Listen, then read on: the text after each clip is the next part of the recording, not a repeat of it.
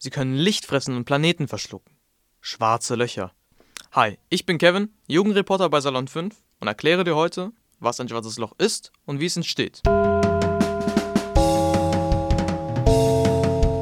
Pausenbrot bei Salon 5. Grundsätzlich entsteht ein schwarzes Loch, wenn ein schwerer Stern stirbt.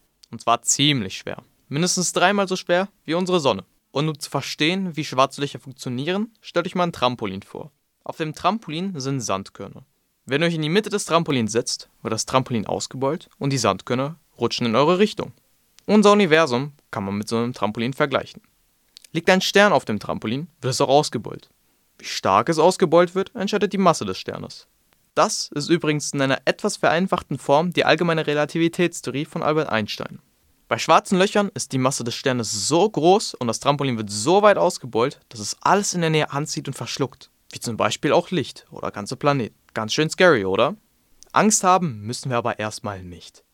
Das nächste schwarze Loch ist knapp 1600 Lichtjahre von der Erde entfernt. Zum Vergleich, der Mond ist 1,3 Lichtsekunden entfernt. By the way, das erste schwarze Loch wurde im Jahr 1971 entdeckt und das erste Foto von einem schwarzen Loch wurde 2019, also vor vier Jahren, geschossen.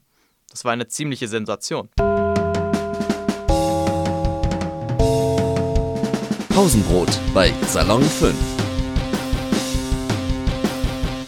Ich hoffe, ich konnte euch etwas über schwarze Löcher beibringen. Falls ihr mehr hören wollt, schaut gerne auf Instagram und TikTok vorbei. Salon 5 unterstrich heißen wir da. Danke fürs Zuhören, ansonsten euch noch einen schönen Tag. Ciao.